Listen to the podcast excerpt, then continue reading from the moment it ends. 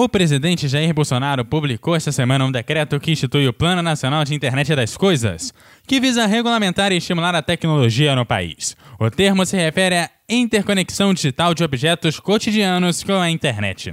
Com essa tecnologia, por exemplo, a geladeira estaria conectada à internet e poderia avisar o consumidor que o leite acabou.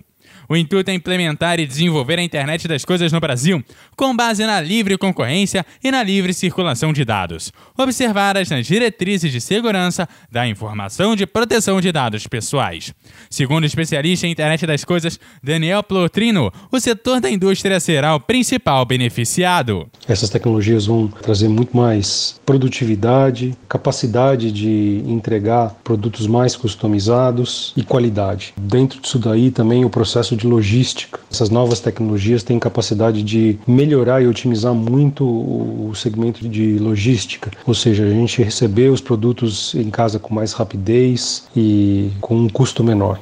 O presidente da Associação Brasileira de Internet das Coisas, Flávio Maeda, comemorou a publicação do decreto e projeta um futuro econômico sólido para o país. A gente vê essa notícia com bastante otimismo porque a, a BINC participou desde o início da criação do Plano Nacional de IoT. Foi um plano, um estudo que foi muito bem feito e que agora todas as ações e políticas públicas que estavam dependendo da assinatura desse decreto, elas vão ser habilitadas e vão ser postas em execução por um plano de ação que já foi criado e que estava só esperando a assinatura do decreto. Então a gente vê essa, essa notícia como uma notícia bem propícia para o momento as áreas de aplicação do Plano Nacional de Internet das Coisas no país serão definidas por prioridade a partir de critérios de oferta, demanda e capacidade de desenvolvimento local.